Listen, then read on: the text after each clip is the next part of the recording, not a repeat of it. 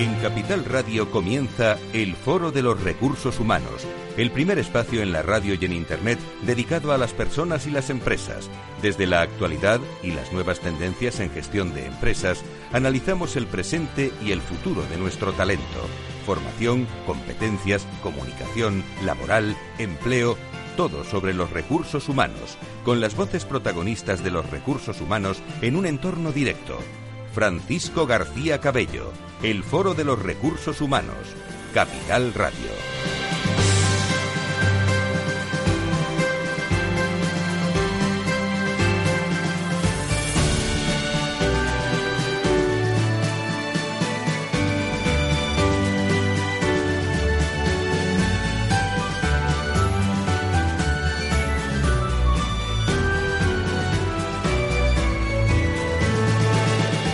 ¿Cómo están? Sí, estamos en directo. Filomena y su efecto nos ha permitido, eh, lo hemos ido narrando eh, en las redes sociales, acudir a esta cita de todas las semanas con las personas y, con las empresas, con todos, eh, con todos ustedes. Más que nunca, en estos días ha salido lo mejor. Está saliendo lo mejor, si me permiten, de los recursos humanos. La capacidad de ayuda y solidaridad de unos y el esfuerzo y profesionalidad de organismos públicos, privados, eh, el ejército, la, la sanidad, eh, que hoy vamos a hablar mucho, los servicios en general, la logística, los camioneros, las ambulancias, en fin. Detrás de todos ellos, eh, de todas las personas, hay buena voluntad ante la toma de decisiones. Personas en muchos trabajos, dada la suspensión, por cierto, de los colegios hoy, teletrabajando, que nos están escuchando muchos de ellos en un confinamiento diferente. Eh, estaremos muy atentos, eh, precisamente de, de Filomena y, hoy especialmente más que nunca vamos a estar pendiente de las personas, de los recursos humanos y de la salud. Saben que los viernes lo hacemos en Valor Salud, pero hoy lo vamos a hacer desde el punto de vista del mundo de los recursos humanos. Me contaban esta mañana personas, y con alguno hemos podido hablar, que han no duplicado, eh, triplicado turnos para que usted eh, para que tú o para que yo mismo, si nos pasa algo, estemos atentos eh, y atendidos en, eh, en los hospitales. primero hay que llegar y luego que estemos atentos en los hospitales de, de, España. ¿no? La salud, desde el punto de vista de los profesionales de, de la medicina, de la investigación, en directo con todos ustedes enseguida. Y hoy, entre otras muchas cosas, vamos a hablar también de esos recursos humanos y la salud y sus desafíos y retos puestos en evidencia durante el desarrollo de este, de este COVID-19.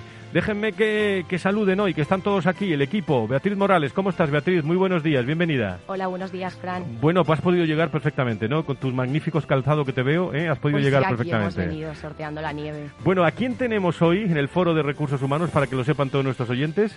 Pues hoy vamos a contar con mucha gente para hablar de recursos humanos y salud. Tenemos a Jorge Gaviola, José Ignacio Nieto, Tomás Pereda, Javier Blasco de ADECO, Enrique Martínez de Foro Recursos Humanos con su habitual comentario de marketing, Elena Alfaro para hablar de innovación emocional y por último con Julián Trulen para, para hablar sobre liderazgo. Bueno, eh, y, muy pendiente. Eh, Beatriz, muchas gracias por estar con nosotros hoy especialmente. ¿eh? Gracias. Enrique, tú también has podido llegar, ¿no? Muy buenos días, bienvenido. Buenos días, Fran. Bueno, pues luego nos, nos escuchamos atentamente tu, tu comentario. No, te has caído ni nada, ¿no? No, no, no. Vale. No, no he llegado bien. He llegado Fenomenal. Bien. Pues, costado, pero he llegado. pues con Miki Garay en la realización y el equipo técnico, todo el equipo pendiente de, de todos ustedes, porque, bueno, abrigados y a refugio. Todos sabemos que un año de nieves es un año de bienes. Si quieres saber todo sobre los recursos humanos y las nuevas tendencias en personas en nuestras organizaciones, conecta con El Foro de los Recursos Humanos con Francisco García Cabello.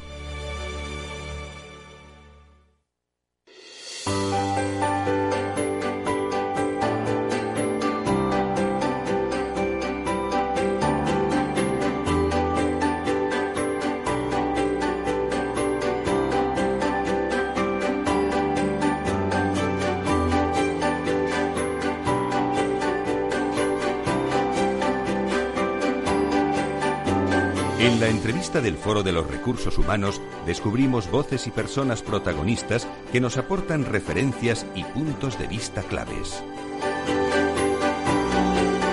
La pandemia por COVID-19 está sin duda alguna dejando importantes desafíos ¿eh? que enfrentan a los países en torno a los recursos humanos para la salud, tanto en lo que se refiere los eh, trabajadores de los servicios sanitarios como los dedicados también a la búsqueda activa y aislamiento de en cada caso y al rastreo también de en cada contacto y su cuarentena o a los eh, incluso eh, microbiólogos también trabajando las 24 horas para asegurar un diagnóstico oportuno y especialmente las vacunas que por cierto hoy también son protagonistas y van llegando pues a través del norte de España, eh, camino de, de toda nuestra, nuestra península, y es un eh, punto de optimismo. La carencia de profesionales, el sistema anticuado, las competencias en políticas de recursos humanos que hacen en ocasiones tengamos 17 directores de recursos humanos en distintas autonomías, en el sector público, en el ámbito privado se ordena más velocidad, pero también debe haber avance y el campo del, desarrollo de los recursos humanos en la salud abarca, como saben ustedes, el ámbito que, presta atención a las cuestiones de, la educación del trabajo en salud, incluye las diversas formas de, intervención, como la formación y planificación y la gestión del talento y negociación y la evaluación del, desempeño. Hoy me gustaría afrontar el mundo de los recursos humanos, aquí lo hemos hecho ya, en especial es también en el mundo de la salud, pero hoy me, me gustaría hablar a esta hora de la mañana con Jorge Gaviola, que es el responsable de Recursos Humanos del Hospital Fuensanta y presidente de la Comisión de Recursos Humanos de la Patronal de la Salud Privada en España, de, ASPE. Querido Jorge, ¿cómo estás? Muy buenos días, bienvenido. ¿Qué tal, Frank? ¿Cómo estás? ¿Cómo te ha tratado Filomena? Yo, yo, yo, yo sí me he caído hoy.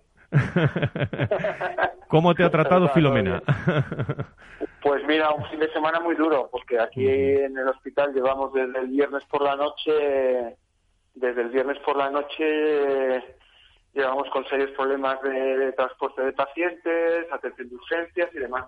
¿Cómo se está haciendo, Jorge, para que lo sepan nuestros oyentes? Porque cuando, eh, bueno, llega la nieve, eh, ¿cómo funciona un, un hospital desde el punto de vista de recursos humanos, Jorge? Pues mira, te cuento, eh, la verdad es que yo creo que de, todo esto vamos a aprender todos mucho, de temas de anticiparnos a un problema como este, pero la verdad es que el viernes por la noche, y yo creo que empezamos a hablar ya del tema del valor que tiene el personal de recursos humanos en sanidad, que yo creo que muy pocos otros sectores lo tienen. Desde nosotros, desde el viernes por la noche, empezó gente a auto, autoconfinarse en el hospital directamente, es decir, trabajadores que previendo que el sábado por la mañana no iba a llegar los relevos, gente que en vez de irse a casa se ha quedado, y bueno, y tenemos gente en el hospital que se ha quedado hasta 48 horas en el hospital porque no van a poder llegar los relevos, con lo cual, para garantizar el servicio, ha habido gente que se ha quedado dos días enteros en el hospital, y han ido esta mañana desde el viernes por la, me dicen que me dicen que hay gente también, eh, no sé en el, tu hospital, pero en otros hospitales incluso duplicando y triplicando turnos pendientes de los demás, ¿eh? Eso sí, sí, ha habido, aquí ha habido gente, a veces digo, que ha hecho indicando turnos, efectivamente. Reaccionando magníficamente el mundo de los recursos humanos en salud, pero hay muchos peros, ¿eh, Jorge? Eh, eh, a la situación de, médicos, de enfermeras, de, de, mucha situación. ¿Cuáles son los puntos que ponemos encima de la mesa, en tu opinión, de las claves de, de estos recursos humanos en el mundo de, de la salud, que muchas veces hemos hablado? Mira, yo creo, yo la percepción que tengo es que ahora mismo la gente ha dado todo lo que tiene y ha demostrado la implicación total. Ya no toca a administración, empresas, agentes sociales, toca devolver, devolver el esfuerzo que ha hecho la gente. Entonces, eh, ahora mismo hay un problema real que yo creo que llevamos diciendo tiempo desde, desde ASPE, se lleva tiempo diciendo, hay un problema real de carencia de profesionales y lo mínimo que nos podemos, de inicio, lo mínimo que nos podemos permitir son las trabas administrativas incongruentes. Llevamos tiempo con el tema de, de las incompatibilidades, que no tiene ningún sentido. Lo que decías tú, que haya 17 sistemas distintos, en uno hay incompatibilidad, en otros no la hay. Es necesario darle un cambio a este criterio, que es más flexible y más ágil tenemos un problema también en diferentes especialidades y categorías del, tema de las homologaciones de títulos, que es una cosa que, que también habría que ir trabajando porque hay determinadas especialidades que es que sencillamente no hay, no hay. Y, por mucho que miremos a otro sitio, que hagamos el avestruz, el problema o lo resolvemos nosotros, no lo va a resolver nadie. y también hay otro problema más de, del tema de la flexibilización de, del tema de, eh, de permitir que haya más formación universitaria en centros privados y un poco eh, que contar con la actividad privada también como un agente más a la hora de, del desarrollo de nuevos profesionales, ¿no? Un poco esas son un poco las líneas estratégicas que creo que, que hoy más que nunca se deben abordar. Colaboración, sí, eh, dime Jorge, que te he cortado, dime. De hecho, em, el, problema ahora mismo con el tema de la pandemia es que no hay profesionales sanitarios. Yo creo que ahora mismo hay medios, hay EPIs, tenemos test, tenemos PCRs, tenemos test de antígenos, lo que no tenemos son profesionales. Y esa es una realidad que... No, eso no, no, no, no solo no tenemos, mm, eh, eh, vamos, que se nos están marchando, que, que están... están marchando, efectivamente. Eh, que, que realmente, eso es una tendencia. Jorge, ¿cómo se puede frenar esto? A ver, yo creo que hay maneras de fidelizar a la gente. Por un lado, el tema de las compatibilidades. Creemos que, que en algunas determinadas provincias de España, que es muy complicado contratar médicos, y enfermeras, la posibilidad de permitirles compatibilizar el trabajo en la pública con la privada es un incentivo a la hora de quedarse.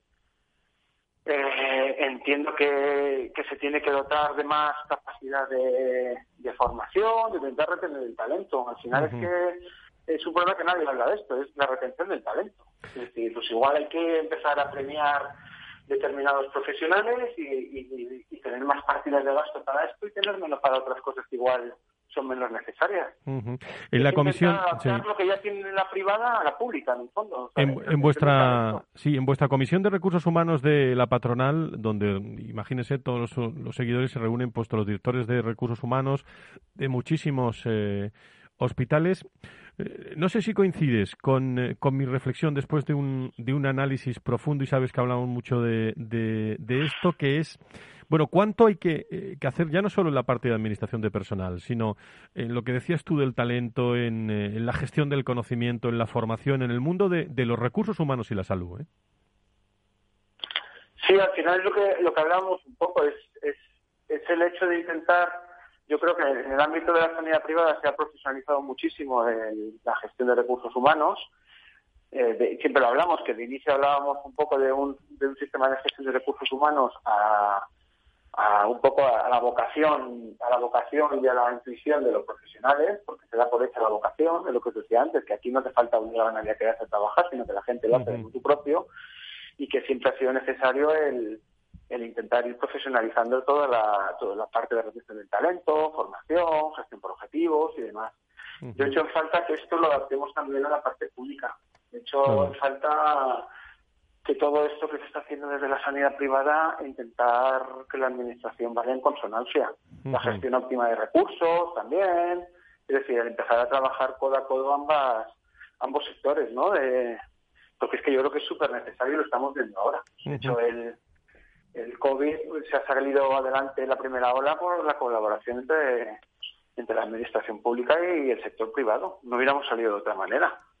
La crisis económica que viene, que está ahí, y la cronicidad de la cronicidad de los pacientes que viene también, yo creo que va a ser muy necesaria la, que convivan y, tengan sinergias entre ambos entre ambas partes. Creo que sin duda parte de la salida viene por ahí. Jorge Gaviola, como responsable también de, gerente y recursos humanos del Hospital Fuensanta en Madrid, nos ha puesto el ejemplo. Hemos, con eso hemos abierto hoy este programa de recursos humanos. ¿Cómo amanece ese hospital en esta situación también de nieve y de COVID-19, que no lo tenemos que, que olvidar? Y presidente de la Comisión de Recursos Humanos, que está trabajando mucho y bien en la línea de, sacar conclusiones sobre el mundo de, los recursos humanos desde el área privada también, con, influencia también a la pública. Eh, he querido completar la información de, los recursos humanos y la salud en este lunes con la opinión eh, de José Ignacio Nieto. Como saben, es contertulio de Valor Salud, experto en políticas sanitarias y ex consejero también de salud de, de La Rioja y que conoce, créanme, realmente con profundidad el mundo de, de los recursos humanos y la salud. Querido José Ignacio, Nacho, ¿cómo estás? Muy buenos días. Buenos días, Juan, buenos días. Bueno, Muy eh, bien, eh, eh, con, con, con, Filomena. eso te iba a decir, si has, dejado el, si has dejado el trineo ya a un lado. bueno, lo tengo en la puerta. bueno, sí, sí, está, está todo esto que da gusto verlo, da gusto verlo si no hubiese que andar y los problemas que está que está planteando. Eso te iba a decir. ¿Cuál es tu reflexión sobre esto que estamos hablando? Porque eh, lo has escuchado desde el principio de la charla con Jorge y, hemos hablado mucho de este asunto. ¿Dónde pondrías tú las claves de, los recursos humanos y la salud en estos momentos? Mira, eh, yo, lo, yo eh, diría, haría esa reflexión que es, que es muy simple, que todo el mundo la tiene yo creo que está muy clara que es la importancia que tiene la salud y la importancia que tiene un sistema sanitario. ¿no? Lo hemos visto a lo largo de, toda la pandemia, a lo largo del año 2020, pero lo hemos visto ahora porque ha venido una nevada tremenda que bueno que no esperábamos o que sí esperábamos nunca que fuese tan grande y que continúan una serie de inclemencias importantes porque detrás de la nieve está viniendo el hielo y vamos a tener todavía unos días muy muy complicados ¿no? y son los momentos en los que se ve esa trascendencia que tiene el sistema sanitario eh, para para todos para todos pero claro el sistema ese sistema sanitario desde luego eh, puesta la vista en los pacientes, pero ahora no son los que tienen la, culpa de nada ni los que pueden hacer nada más que esperar a ser atendidos.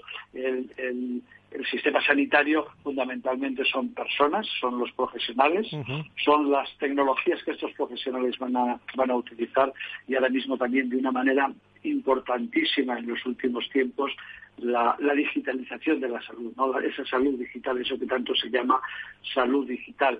Y de alguna manera yo creo que, el COVID en este año 2020 ha puesto de manifiesto, ha dejado al descubierto algunas carencias que, tenemos, porque tenemos grandes profesionales, están muy bien formados en la clínica, pero es necesario eh, actualizarlos y es necesario, eh, sobre todo, en varios aspectos. No, no, no me refiero al aspecto de formación puramente eh, profesional de los médicos o las enfermeras u otros profesionales sanitarios, que esa formación la tienen y tienen eh, después una formación especializada muy amplia, pero sí que es necesario eh, actualizarles mm, a ellos y a su entorno en otras cuestiones. Hay que formarles y hay que eh, de una manera muy importante y hay que eh, hacer que utilicen, enseñarles y que vean la necesidad de esos medios digitales, de esa salud digital, es fundamental. Se ha dicho también algo antes, hay que actualizar su régimen jurídico, esto yo creo que me lo has oído decir desde hace 15 años, el régimen jurídico, sobre todo de algunos profesionales, había que actualizarlo, es una de las partes que necesitamos más profesionales, llevan mucho tiempo llevamos mucho tiempo diciendo que se van a que tenemos cada vez menos. Es verdad si si yo he estado eh, viendo esta mañana teniendo en cuenta los pocos datos que hay de, profesionales sanitarios no pero si vemos el informe anual del Sistema Nacional de Salud del 2018, que casi eh, se publica en el 19 y son más bien datos del 17, pues resulta que, que en el 2020 tenemos los mismos profesionales o si nos descuidamos alguno menos, eso no puede ser. Para hacer muchas cosas eh, más eh, para, y, para dar más servicio, claro.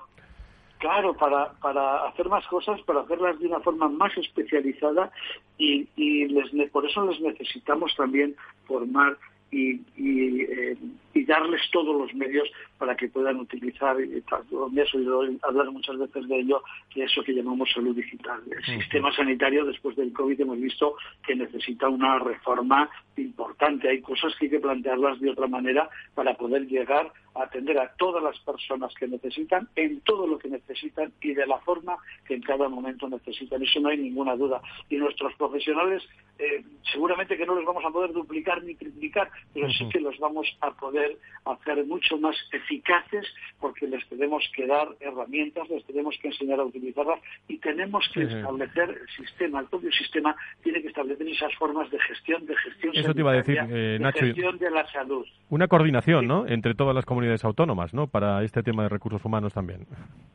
Pero sí, sí, coordinación, pero además de coordinar en, ideas concretas, no solo coordinar porque sí o en lo que hay, sino que eh, tienen que surgir y hay que establecer eh, cosas nuevas. Eh, nos empeñamos tantas y tantas veces en decir qué, tiene que hacer la primaria, la reforma, los medios, pues claro que la, que la atención primaria, que es importantísima y que tanto en el aspecto de la cronicidad o de una pandemia como hemos visto ahora, o de, o de la gestión diaria de la salud de las personas que tanto necesitan, pues necesita eh, trabajar seguramente de maneras diferentes para llegar mejor a todas las personas, para atenderlas mejor y para atenderlas también con más comodidad. Muy bien. Pues, escenarios nuevos que hay que aprovechar. Pues preparando este, este programa veía yo todo el servicio que nos están dando. Eh, eso hemos hablado al, inicio, duplicando, triplicando turnos, estando atendidos perfectamente, los médicos sacrificando mucho, los enfermeros, las enfermeras, en fin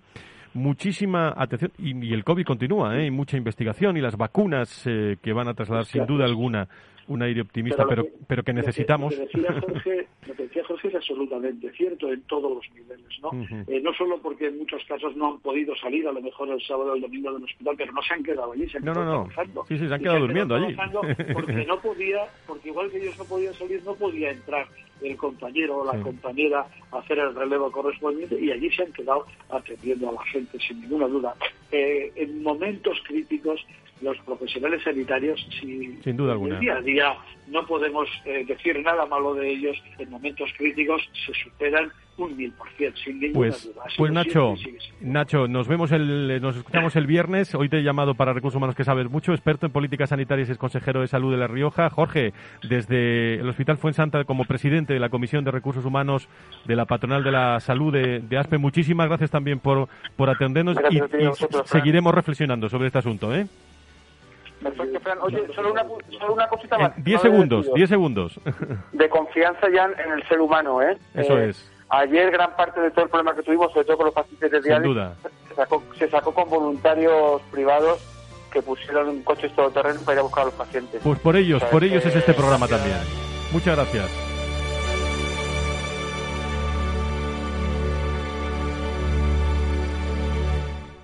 ¿Sabes que Renta 4 Banco ofrece más de 5.000 fondos de inversión? ¿5.000? Yo con una oferta tan amplia no sé ni por dónde empezar.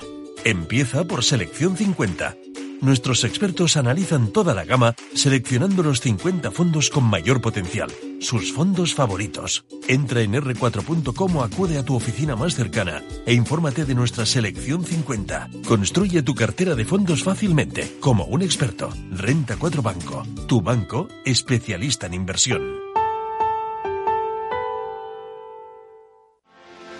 ¿Quieres anunciar tu negocio en la radio? Entra en el clubdelaradio.com. La compra es online, pero no os vamos a negar que nos encanta que nos llaméis. El teléfono, olvídate, no te vas a acordar. Entra en el clubdelaradio.com. Tu audio y tu campaña de una forma sencilla y rápida. Contrata anuncios en radio al mejor precio. elclubdelaradio.com. Tu radio en Madrid 105.7, Capital Radio. Memorízalo en tu coche. Disfruta de la mejor cocina gallega en Montes de Galicia. Todo un clásico moderno en el barrio de Salamanca. Disfruta de la variada dieta atlántica, de las mejores carnes y pescados tratados con respeto y transparencia y regados con una de las mejores bodegas de la zona. En grupo, en familia o en pareja, Montes de Galicia te ofrece el espacio perfecto en cada ocasión. Esto te estás perdiendo si no escuchas a Luis Vicente Muñoz en Capital, La Bolsa y la Vida. La economía española eh, sorprende, sorprende siempre para, para, para bien en los momentos más, más difíciles. Este, es un momento de una extrema complejidad. Eh, que lo que les diría es, eh, tenemos una economía que es competitiva gracias a las reformas que se hicieron en su momento. Yo creo, estoy convencido que la economía española pues se votará y volverá a generar empleo con intensidad y volveremos a crecer por encima de la media. Luis de Guindos, vicepresidente del Banco Central Europeo. No te confundas. Capital, la bolsa y la vida con Luis Vicente Muñoz, el original. Horno San Onofre. Somos pasteleros y eso nos gusta. Utilizamos materias primas que nos hacen disfrutar y elaboramos todos nuestros productos de forma artesanal, sin sucedáneos, ni margarinas, ni grasas trans. Sabemos que las cosas buenas son importantes. Con el hashtag buscamos gente dulce. Horno San Onofre, calle San Onofre 3, teléfono 91 532 9060 y calle Hernani 7, teléfono 91 554 3396. También nos encontrarás en el mercado de San Miguel, 3 subes dobles www.pasteleriasanonofre.com. Para personas inquietas, Capital Radio.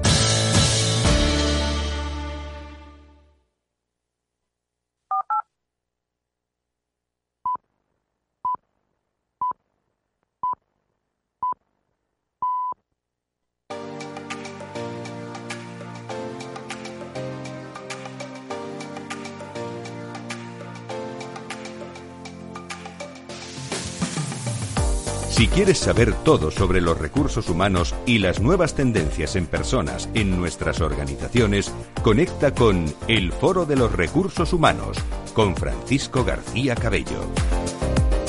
Las doce y media, las once y media de las Islas Canarias. Estamos en directo aquí en la radio. Hemos podido llegar.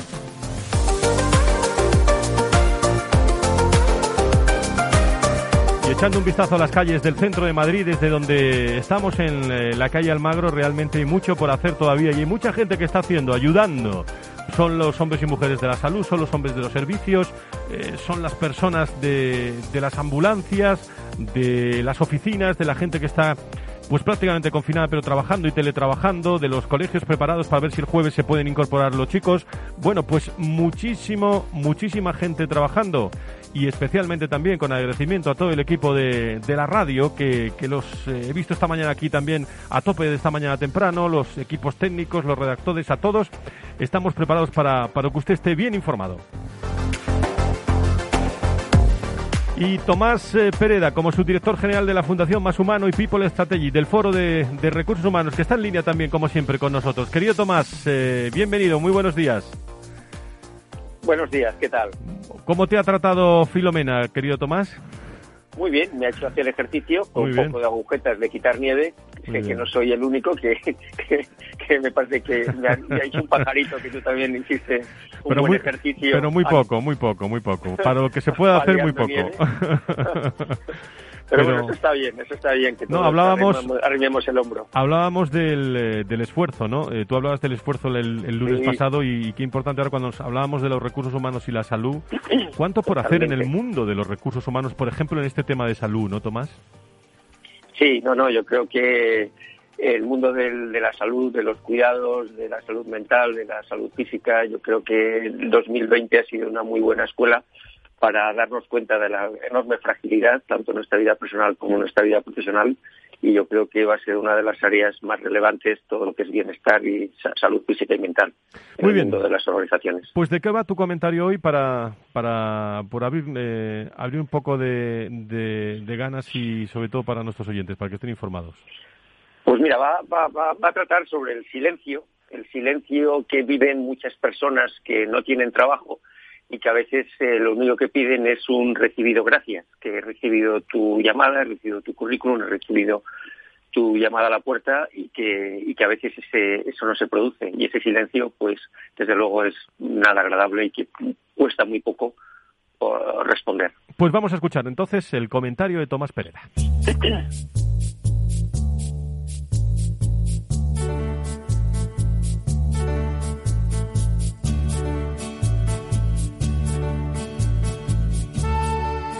Escribía recientemente mi amiga María, actualmente en búsqueda de trabajo, que si una persona te pide ayuda o te ofrece su saber hacer, lo mínimo es contestar, aunque sea por empatía, compañerismo, humanidad o educación. Un simple gracias recibido hace que el que está esperando respuesta no se sienta ignorado. Todos estamos ocupados, pero siempre hay tiempo para ser persona. Mi amigo Alfonso le respondía, he estado en tu situación, de hecho, siempre estamos en esa situación de manera más o menos activa. Lo pasé mal como tú. No recibí respuesta a las cartas en la mayoría de los casos y me sorprendían los poquísimos que me respondían. Este diálogo es de hace unas pocas semanas y se producía en un contexto en el que actualmente 3,9 millones de personas están en paro, casi el 17% de la población activa, sin contar con las 750.000 personas que están aún bajo un ERTE.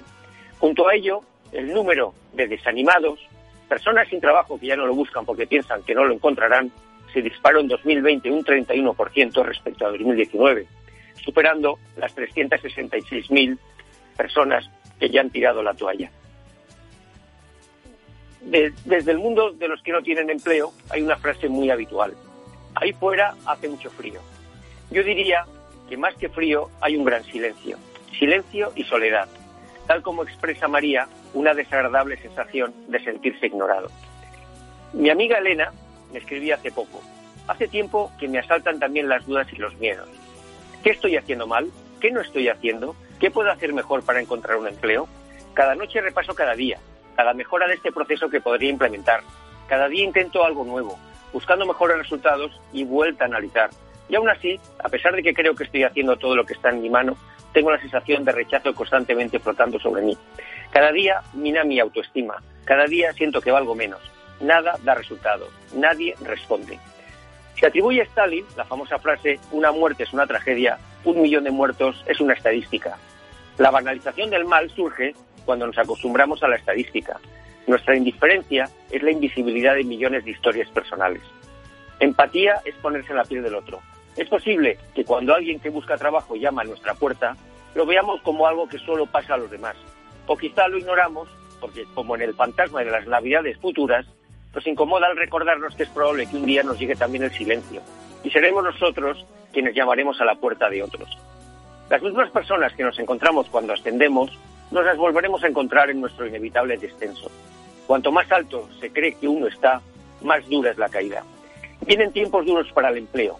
Importante recordar las palabras del poeta John Donne. Nunca preguntes por quién doblan las campanas, doblan por ti. Porque nosotros, los entonces, aquellos que sabemos que como reza el Talmud, quien salva una vida, salva al universo, seguimos siendo los mismos. Pues gracias a Tomás Pereda, su voz y su firma hoy en el programa y enseguida seguimos hablando de empleo.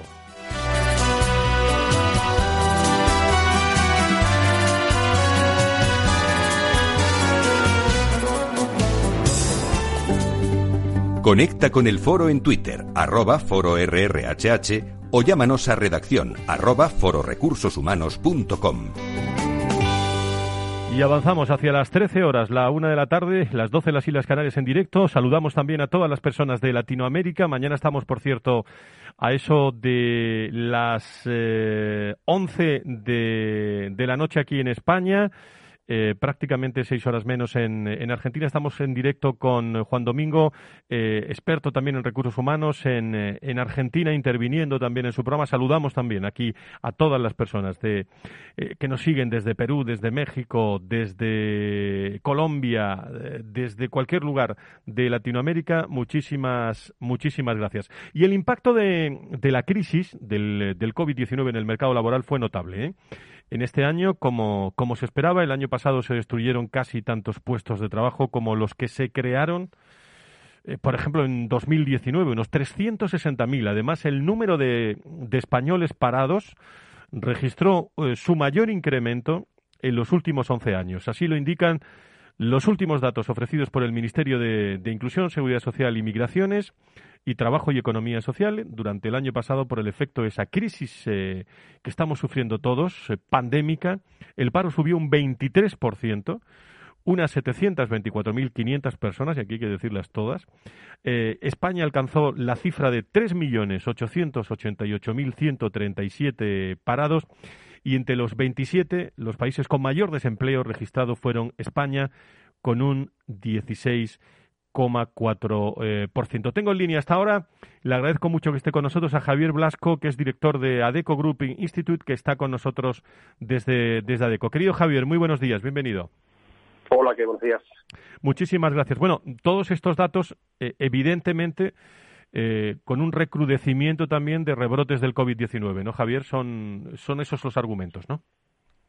Sí, estos datos son la consecuencia del confinamiento que arrancó en marzo por la pandemia y que se han venido, como bien decía, recrudeciendo a lo largo del, último trimestre y ahora pues también uniéndose los nuevos confinamientos, ¿no? A comienzos de año, bueno, si bien es, verdad que parece o lo deseable sería que a la vuelta de Semana Santa hacia verano ya podríamos, o se debería, una vez que las vacunaciones hayan cobrado efecto, pues empezar cierta, cierto, cierto ritmo de recuperación, ¿no? Sin perjuicio de que hasta el año 2023, con carácter general, no volvamos a, tener una situación de relativa normalidad. Eso te iba a preguntar, por la, la hoja de ruta, manos desde el punto de empleo de, de, de ADECO, me hablas de, de mejoras no antes, ¿no?, de Semana Santa, ¿no?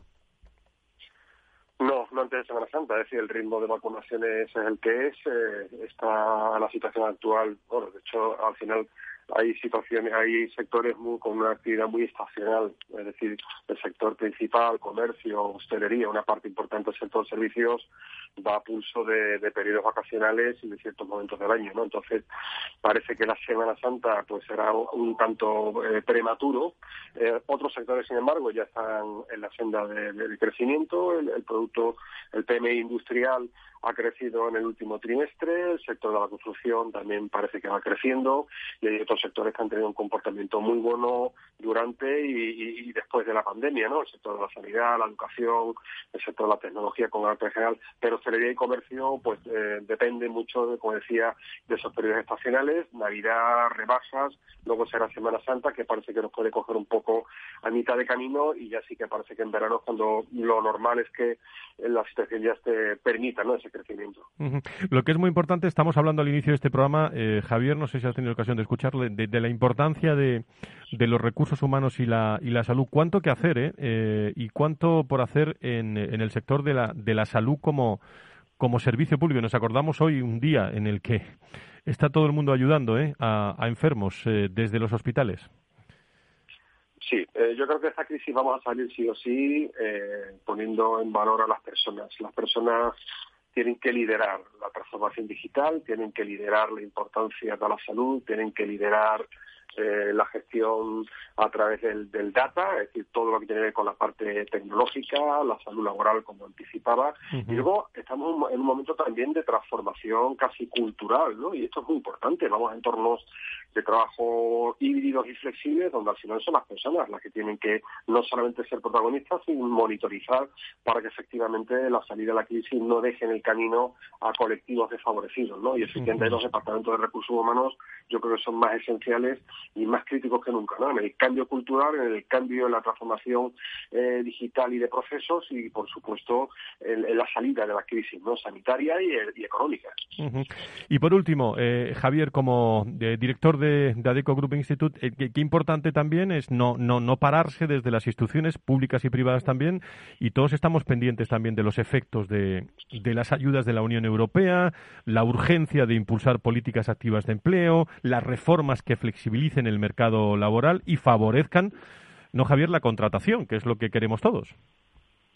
Sí, eh, yo creo que estamos en un momento en el que cada uno tiene que jugar el partido en el terreno que le toca. Es verdad que parece que se está sobredimensionando el, valor que va a aportar o que van a aportar las ayudas de la Unión Europea, que van a ser importantes, pero que vienen condicionadas a, ciertas inversiones y a ciertas apuestas. Por supuesto, reformas laborales importantes, aparte de equilibrios presupuestarios, eh, sostenibilidad de las pensiones eh, y otras medidas y efectivamente yo creo que no tenemos que confiarnos solamente a que nos hagan los deberes desde fuera. En nuestro país, como bien decías, hay que adoptar reformas y sobre todo eh, poner en valor todo lo que suponga la oportunidad de crear empleo, de crear inversión, de generar emprendimiento, que al final es lo que genera riqueza, ¿no? Y ahí las políticas activas de empleo, y esto no es algo novedoso, esto arranca desde el informe Papandreou de hace muchos años y en la anterior crisis solamente los países que tuvieron potentes políticas activas de empleo salieron reforzados de la crisis. Sin duda. Y eso quiere decir políticas activas, eh, colaboración público-privada, eso quiere decir apuesta por la formación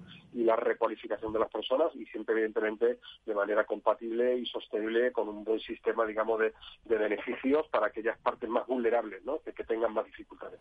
Y aportar, siempre con la actitud de todos, claro, pero aportar herramientas y horizonte para nuestra juventud también, que son terribles los datos de, paro también de, de los jóvenes en, en nuestro país. Javier, ¿algo más que añadir sobre esto? Hacer hincapié en lo último que has dicho, importancia del colectivo de jóvenes. Tenemos a la, generación mejor preparada probablemente de la historia y nuevamente se ve más, eh, eh, digamos, afectada que nadie, ¿no? Casi triplica las tasas de desempleo. Eh, estamos en una dinámica muy peligrosa, una casi una generación perdida y una parte importante que incluso sale a la población activa y yo creo que ahora también habría que aprovechar para poner en valor a esta, a esta generación, ¿no? Que nos va a ayudar sí o sí, pero nos va a ayudar mucho a salir de esta crisis. Muy bien, pues les adelanto a todos nuestros oyentes que vamos a potenciar también contenidos en materia de, empleo, de relaciones laborales este año en, este programa, mm, dada la, coyuntura, lógicamente, y agradecemos mucho a Javier Blasco, director de ADECO Group Institute. La nieve todo bien, ¿no? Eh, te ha tratado bien, ¿no? Eh, todo bien y esperemos que el dicho se cumpla. Aquello de que año de nieve año Eso es, eso hemos dicho al inicio del programa. Javier, desde ADECO, saludamos a todos los hombres y mujeres de ADECO. Muchísimas gracias por estar con nosotros. Gracias a vosotros. Buen día. Líderes y directivos en primer plano.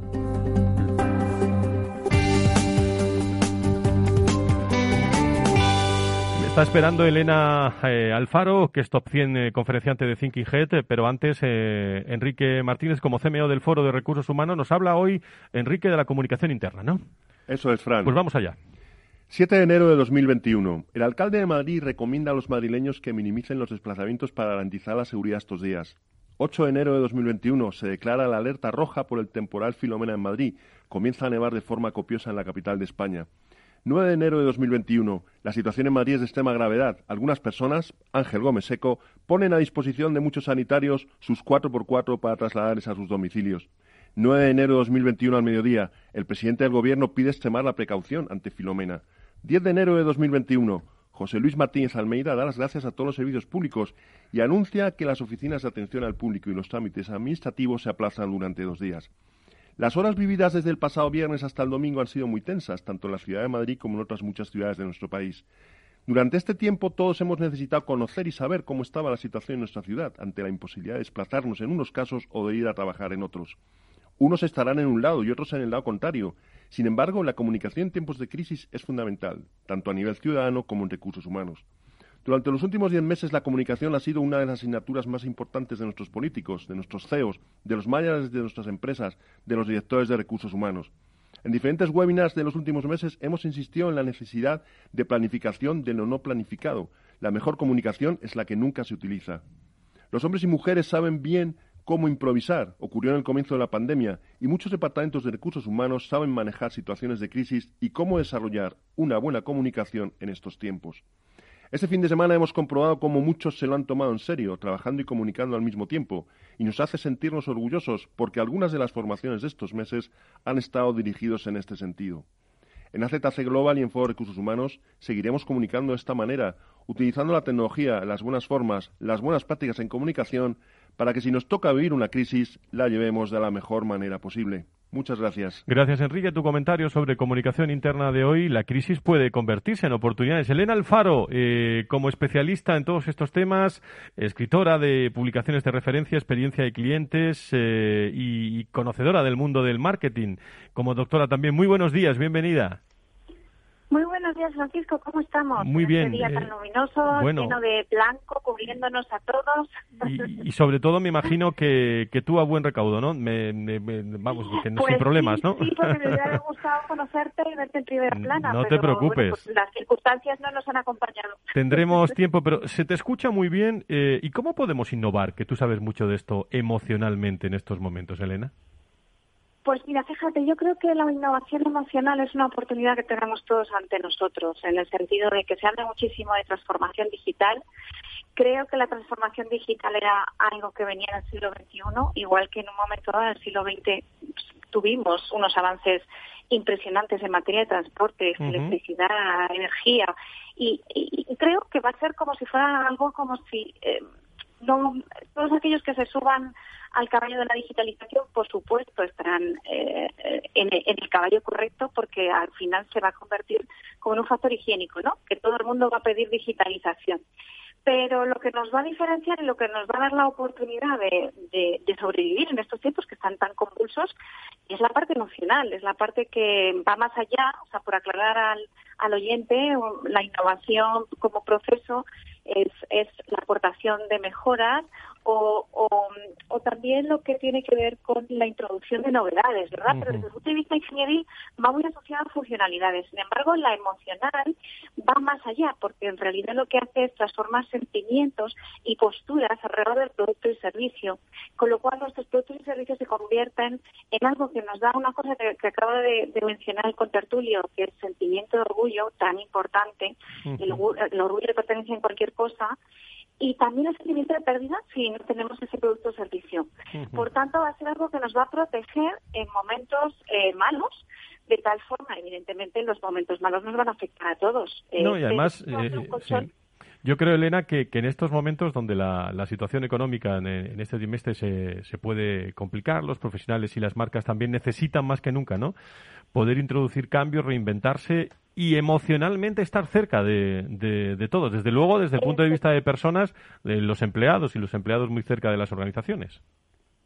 Efectivamente, porque además, eh, bueno, pues como tú bien dices, es un tema que va en la esencia del ser humano, es decir, el 95% de nuestra toma de decisiones es emocional y no nos conectamos, que al final es aquello que hace que eh, nos permita tener una sensación de compañía sin importar la distancia entre las personas, con aquello que no que no tiene una, una cierta sintonía con nosotros. Por tanto, aquellas compañías que eh, eh, incorporen estas innovaciones emocionales, que además aclararse que no siempre llevan aparejadas unas grandes inversiones económicas, que siempre, sin embargo, lo suelen ser cuando eh, la innovación está aparejada, un cambio tecnológico o un cambio digital, pues nos pueden servir tremendamente. Y además, otra cosa muy importante que quiero mencionar aquí y que el mensaje que me gustaría dar es tenemos que pensar que hay una parte eh, importantísima que es la presencia de emociones positivas que supone una diferenciación tremenda y la mayor parte de las compañías están abocadas a intentar mejorar las cosas negativas y además están muy presentes últimamente en toda la comunicación que tenemos. Mi contertulio hablaba de comunicación, Jolín, parece que toda la comunicación que nos rodea últimamente es prácticamente apocalíptica. Yo creo que es el momento de ponernos y focalizarnos en todas las emociones positivas, destacar aquello que realmente nos está eh, permitiendo aprender y permitiendo dar un paso hacia adelante y que eso es lo que saca al mundo de, que hemos salido de una primera y una segunda guerra mundial. Es decir, que, que más difícil que eso eh, creo que es el momento de, mandar mensajes positivos de que hay cosas que se pueden hacer y sobre todo está, yendo al tema de innovación emocional es que no siempre es necesario una inversión grande. Yo muchas veces estoy, estoy, sí, estoy pensando, Elena, en los, eh, en los profesionales. Eh, se incorpora con nosotros Julián Truyen, que es cofundador y CEO de Max eh, Stren. Julián, ¿cómo estás? Muy buenos días, bienvenido. Hola, muy buenos días. Bueno, pues unos, unos minutos tan solo para preguntarte si se puede profesionalizar esto del liderazgo, eh, Julián. Pues claro que sí. Nosotros lo hemos conseguido y somos pioneros en Europa. A ver, ¿qué habéis hecho? Cuéntame. Hemos creado la profesión de líder. Anda. Hasta ahora, eh, una cosa es formar y otra cosa es profesionalizar. La formación normalmente se queda muchas veces en un conocimiento, no siempre se aplica y menos se mide de una forma de una forma habitual. ¿no? Nosotros, eh, junto con Q Freyland, la certificadora número uno del mundo, somos pioneros en Europa en certificar líderes. Es decir, hemos desarrollado la profesión de líder. Y además me parece vital, eh, bueno, para toda la toma de, decisiones, cambios que se puedan eh, que se puedan generar, ¿no, Julián? Que estamos en ello ahora. Sí, claro. hoy más que nunca más que gestores y jefes necesitamos líderes. Un líder para nosotros, de una forma sencilla, es una persona que a través de, es capaz de, a través de, la interacción, conseguir un resultado. Hay mucha bibliografía, mucho escrito y pensado alrededor del liderazgo, pero al final, cuando alguien ponga, pone más el foco en los resultados que en las razones del por qué no, porque muchas veces somos de razón del por qué no, en vez de la razón del cómo sí. Y todo esto tiene que ver con el liderar y hoy más que nunca necesitamos cambiar. Y para cambiar, hablaba la compañera de, la innovación emocional, necesitamos aprender a manejar la complejidad humana. Porque el, ser humano no es ni lógico ni coherente, es paradójico. Muy bien, pues eh, estamos en prácticamente la recta final, pero quería yo hablar con Julián y con Elena. Elena, ¿algo más que añadir rápidamente? No, no, precisamente apoyando totalmente el discurso de Julián. Al final, eh, el líder es el que conecta emocionalmente con su equipo y con su, con su proyecto. Es decir, al final eh, es una cuestión de entender mejor las emociones, incorporarlas en cualquier cosa que vayamos a hacer y sobre todo en las estrategias. Y ahí apoyo totalmente la iniciativa de Julián. Nosotros tenemos una certificación en, eh, precisamente en, conexiones emocionales y en desarrollo emocional que, llevamos implementando desde hace tres años y las compañías están viendo unos resultados increíbles. Y volvemos a lo mismo, es simplemente una cuestión de conocernos un poquito más. Pues no hablábamos, no hablábamos de la emocionalidad en, en marzo que, que, estaba ausente, que a partir de la pandemia, bueno, ¿cuánto hemos aprendido, eh, Julián, desde, desde el confinamiento? Eh? Pues sí, hay, personas que, que, han aprendido y otras que no. ¿eh? Esto también es verdad, también es verdad. Me parece muy acertado tu comentario. bueno, pero los que han aprendido sí que han aprendido que, que no hay no hay soluciones eh, más que, a ver, no hay soluciones escritas, sino que la solución está en, en, crear la interacción. O sea, no hay que pensar mucho para resolver. La, solución se está creando desde el propio equipo, ¿eh? Y es uno a uno, o sea, no podemos dar recetas para todos, es muy difícil. Aquí eh, cada uno, cada ser humano es único, es diferente y, toca ir uno a uno. Pues se puede, se, puede profesionalizar el liderazgo. Eh, cofundador y CEO de Max Stren, Julián Truyen, gracias. Eh, eh, Elena Alfaro, como experta también, muchísimas gracias del Top 100 conferenciantes de Thinking Head. muchísimas gracias a los dos porque quería hablar de, de innovación, de oportunidades, de emociones y de emocionalidad también. Con eso acabamos nuestro programa. Y les, les sugiero eh, eh, que siempre acabamos con unos tonos musicales, que nos relajemos todos un poco al final, esta, en este día, eh, en este día en el que estamos emocionalmente muchos lejos de otros, la nieve, se habla mucho de Madrid, en restos de ciudades el mundo continúa, en fin.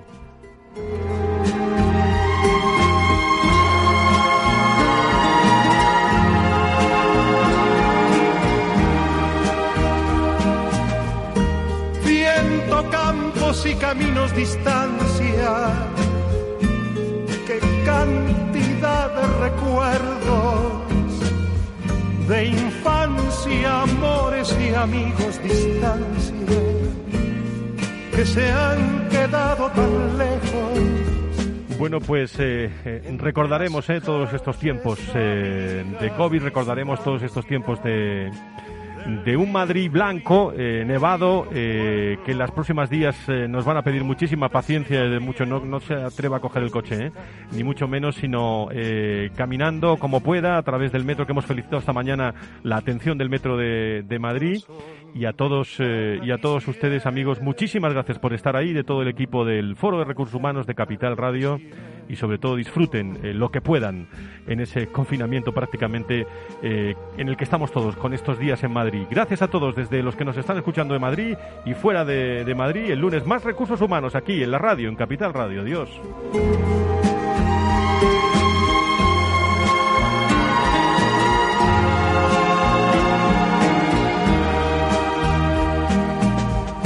Allí viví